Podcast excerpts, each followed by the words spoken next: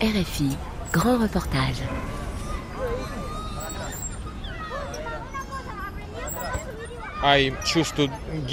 J'ai choisi de donner à mon fils des options pour sa vie future. Euh, citoyenneté argentine, citoyenneté russe, il choisira par lui-même.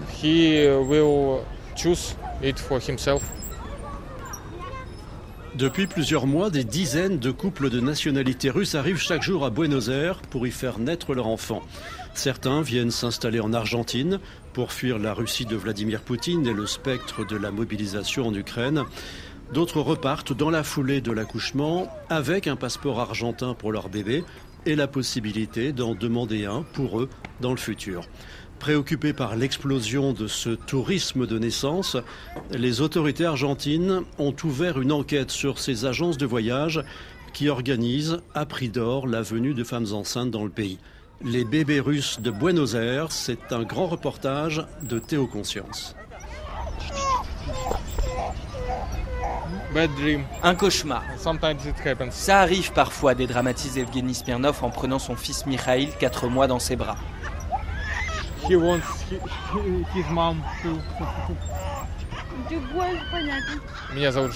1m94 sous la toise, des épaules carrées, des lunettes rectangulaires posées devant des yeux noisettes, Evgeny nous présente sa femme, Irina et Kira, leur fille de 2 ans. Originaires de Moscou, ils sont tous les trois arrivés en Argentine en décembre dernier. À peine un mois plus tard, Irina a couché de Mikhail. C'est donc enceinte de 8 mois qu'elle a traversé l'Atlantique en avion pour venir à Buenos Aires. Uh, Ça a été très difficile pour moi. Quand l'avion a décollé, j'ai cru que le travail d'accouchement commençait. Malgré ces turbulences, Irina a finalement accouché à terme le 12 janvier. Quatre mois plus tard, Mikhail est en parfaite santé et a déjà les mêmes yeux bleus que sa sœur Kira. Mais contrairement à elle, il est argentin. En vertu du droit du sol, il a reçu cette nationalité à sa naissance. C'est d'ailleurs aussi pour cela que ses parents ont choisi de le faire naître en Argentine, à plus de 13 000 km de chez eux, explique Evgeny. Uh, J'ai choisi de donner à Mikhail des options pour sa vie future. Citoyenneté argentine, citoyenneté russe, il choisira par lui-même. Dans quelques semaines, Mikhail recevra son passeport argentin, moins toxique que son équivalent russe, pour reprendre un terme utilisé par ses parents. Parfois, je voudrais ne pas être russe, résume Irina. Elle et Evgeny ont réfléchi une première fois à quitter la Russie en février 2022, au moment de l'invasion de l'Ukraine. Ils y ont de nouveau songé en juillet quand ils ont appris qu'Irina était enceinte, mais c'est finalement la mobilisation partielle décrétée par Vladimir Poutine le 21 septembre 2022 qui a achevé de les convaincre. Je veux que ma famille puisse vivre en paix. Je suis spécialiste en informatique. J'ai reçu une éducation militaire, donc je savais que ce n'était qu'une question de temps avant que mon gouvernement ait besoin de moi. Et je ne veux pas faire ce qu'ils attendent de moi. Pour échapper à la mobilisation, Evgeny est directement parti pour le Kyrgyzstan.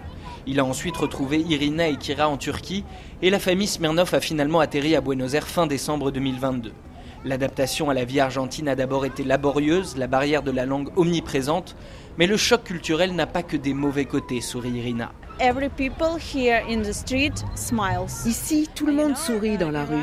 Euh, vous savez, en Russie, si vous sortez de chez vous et que vous souriez dans la rue, les gens pensent que vous êtes fou. Um, Malgré les six fuseaux horaires de différence, Evgeny continue de travailler comme programmeur pour une banque moscovite. Cependant, il doit se réveiller tous les jours à 3 heures du matin pour ne pas éveiller les soupçons. Pour eux, officiellement, je suis quelque part en Russie. En tant qu'entreprise, c'est mieux pour eux de ne pas savoir. Sinon, ils pourraient avoir des problèmes avec le gouvernement.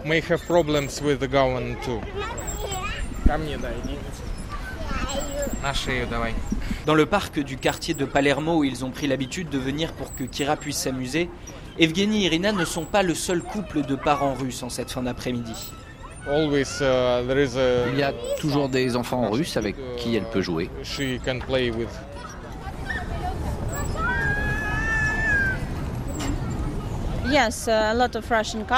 C'est vrai qu'il y a beaucoup de couples russes avec des enfants, mais nous n'aimons pas trop engager la conversation avec eux.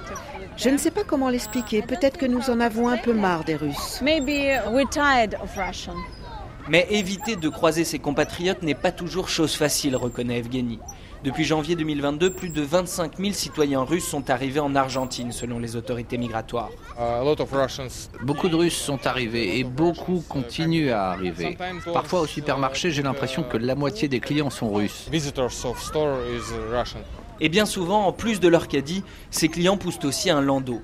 Au sein de la communauté russe de Buenos Aires, on en plaisante même en disant qu'un russe en Argentine se reconnaît invariablement à sa femme enceinte. Je pense que ce n'est pas juste une blague, c'est la réalité. Pas tout le temps, mais très souvent.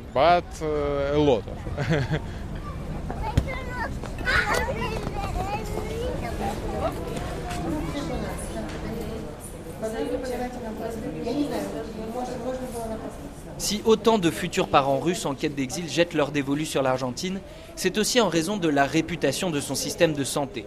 Cela se constate dans les maternités de la capitale argentine, où il n'est plus rare d'entendre résonner la langue de Tolstoï. C'est le cas dans la salle d'attente de l'hôpital Fernandez à Buenos Aires, où de futures mamans murmurent en russe avec leurs compagnons.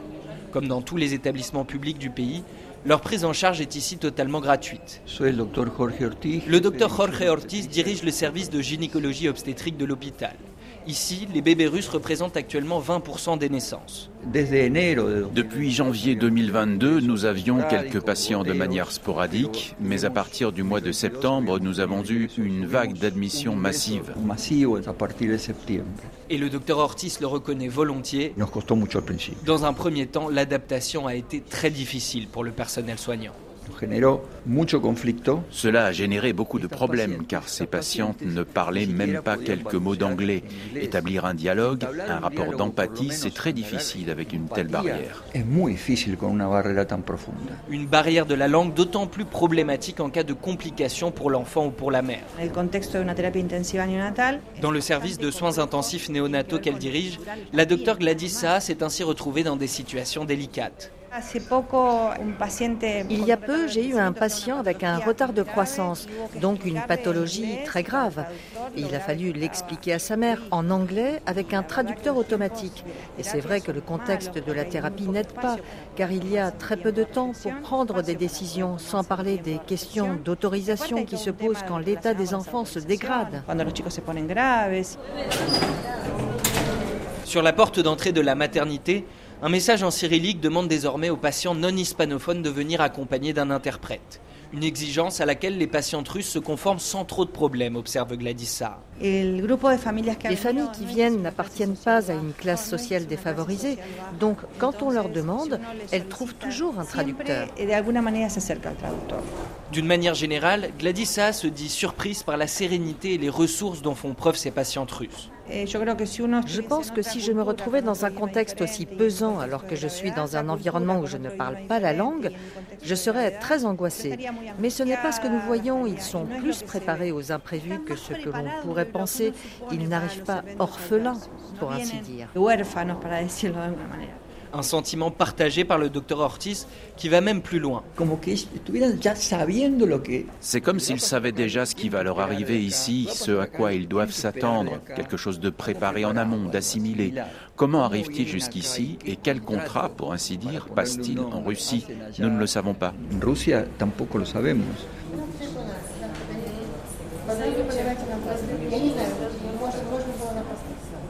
Pour préparer leur arrivée en Argentine, de nombreux futurs parents russes ont en effet recours à des agences de voyage bien particulières qui prospèrent en organisant à prix d'or la venue de femmes enceintes depuis la Russie. Kirill Makofev est le fondateur de Rue Argentina, l'une de ces agences. Nous le rencontrons dans un café de Recoleta, un quartier chic plébiscité par ses compatriotes russes. L'arrêt sur le côté, un bouc fourni tirant sur le roue, cet ancien journaliste originaire de Novosibirsk, la capitale de la Sibérie, s'est installé à Buenos Aires il y a 8 ans. Depuis 2017, son entreprise vend des forfaits clés en main pour venir accoucher en Argentine. Cela va de l'accueil à l'aéroport, au logement, en passant par l'accompagnement dans le choix de l'hôpital et dans les démarches pour obtenir les papiers du bébé. À chaque étape, nous aidons avec les meilleurs spécialistes. Chez Rue Argentina, le pack all-inclusive avec assistant personnel coûte 15 000 dollars. Pour 3 000 dollars de plus, l'agence propose également d'accompagner ses clients dans leur propre demande de passeport. car tout parent d'un bébé né sur le sol argentin peut à son tour déposer une demande de naturalisation. Nous avons été les premiers à organiser la venue de femmes enceintes de manière structurée, assure fièrement Kirill Makofev. Sur la page d'accueil de son site, au lieu d'une cigogne et d'un bébé, un manchot tient à bout de bec un lange enveloppant un passeport argentin. Ce que nous promettons, c'est le passeport le plus rapide du monde. Cela ne veut pas dire que vous allez le recevoir du jour au lendemain, mais c'est le plus rapide car dans les autres pays, il faut attendre 5, 6, 7 ans pour l'obtenir, alors qu'ici, c'est possible en 3 ans. Jusqu'à l'an passé, Kirill Makofev réalisait régulièrement des vidéos en direct sur YouTube pour vanter les largesses du système migratoire argentin. Depuis l'invasion de l'Ukraine par la Russie en février 2022, il n'a plus besoin de cela pour attirer de nouveaux clients. J'avais 3 à 4 000 visites par mois sur mon site internet, mais quand la guerre a commencé, c'est passé à 80 000. Rien qu'en janvier 2023, plus de 4 000 citoyens russes sont entrés sur le territoire argentin selon les autorités migratoires. C'est 4 fois plus qu'en janvier 2022, juste avant le début de la guerre. Pourquoi l'Argentine plus qu'un autre pays? Parce que le reste du monde a déjà fermé ses portes, explique Kirill Makofev. Si l'Argentine a condamné l'invasion de l'Ukraine, elle n'applique aucune sanction contre Moscou et les citoyens russes peuvent toujours entrer sur son territoire en tant que touristes sans avoir besoin de visa. Ils veulent tous vivre en Europe ou aux États-Unis, mais les Russes ne peuvent pas entrer dans ces pays. C'est impossible, alors qu'en Argentine, oui, c'est une très bonne alternative. Ils disent que c'est une république, une démocratie, et cela leur donne de l'espoir. En plus de son système démocratique et de son droit du sol, l'Argentine présente un autre atout qui joue en sa faveur. Il s'agit des 13 000 km qui la séparent de la Russie. Ils recherchent un endroit sûr, le plus éloigné possible, car ils savent que le pouvoir destructeur de la Russie est sans limite. Aujourd'hui, une femme m'a dit Je cherchais quel pays allait survivre à la guerre nucléaire, et j'ai découvert qu'il y en avait peu. Pour l'Australie et la Nouvelle-Zélande, nous avions besoin d'un visa, donc nous avons choisi l'Argentine. Kirill Makofev assure que ses clients sont tous opposés à la guerre en Ukraine et au régime de Vladimir Poutine en général. Et même s'ils ne restent pas vivre en Argentine, venir accoucher à Buenos Aires et obtenir des papiers argentins leur permet de s'assurer une porte de sortie en cas d'urgence, explique-t-il. Cette opportunité de faire naître leur bébé hors de Russie est unique. Peut-être qu'ils n'auront pas d'autres enfants. Et ils ont une occasion en or de venir faire naître leur bébé ici, obtenir des passeports argentins et retourner en Russie. Ce qu'ils veulent, ce n'est pas tant le passeport que la citoyenneté. Car qui dit citoyenneté dit protection. Cependant, beaucoup n'attendent pas d'être naturalisés argentins pour rentrer en Russie. Selon les services migratoires, moins de la moitié des 25 000 Russes arrivés en Argentine depuis janvier 2022 s'y trouvent encore. En tant que parents d'un enfant argentin, ils pourront revenir à tout moment pour déposer une demande de naturalisation et conservent donc une échappatoire en cas de besoin. Si Kirill Makofev assure que son activité est entièrement légale, l'ampleur prise par le tourisme de naissance russe a fini par faire réagir les autorités locales.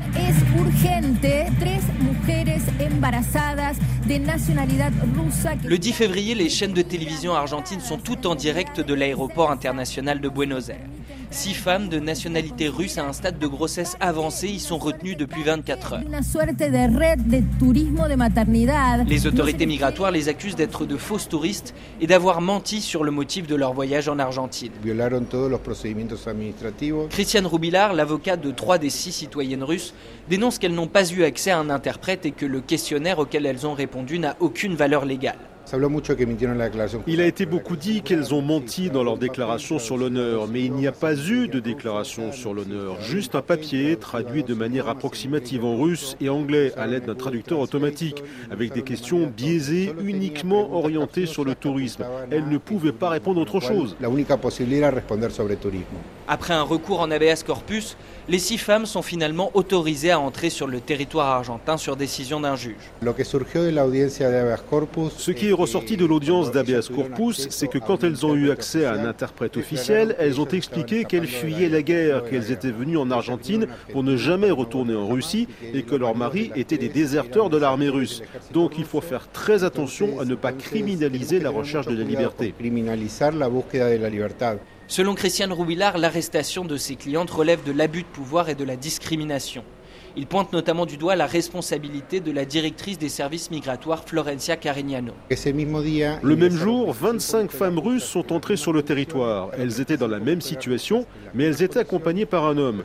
Donc les critères pour arrêter mes clientes ont été ce sont des femmes, elles sont enceintes et elles ne sont pas accompagnées par un homme. Il semblerait que pour la directrice des services migratoires, nous sommes dans un émirat taliban. Devant ces accusations et l'ampleur prise par l'affaire, Florencia Carignano fait dans les jours qui suivent le tour des plateaux de télévision argentins. Elle y explique que ces six femmes ont été arrêtées dans le cadre d'une enquête ouverte par ses services en réaction à l'afflux croissant de citoyens russes. Quand nous avons vu cette augmentation, nous avons ouvert une enquête. Nous avons interrogé plus de 350 femmes. Toutes avaient acheté un forfait de tourisme de naissance.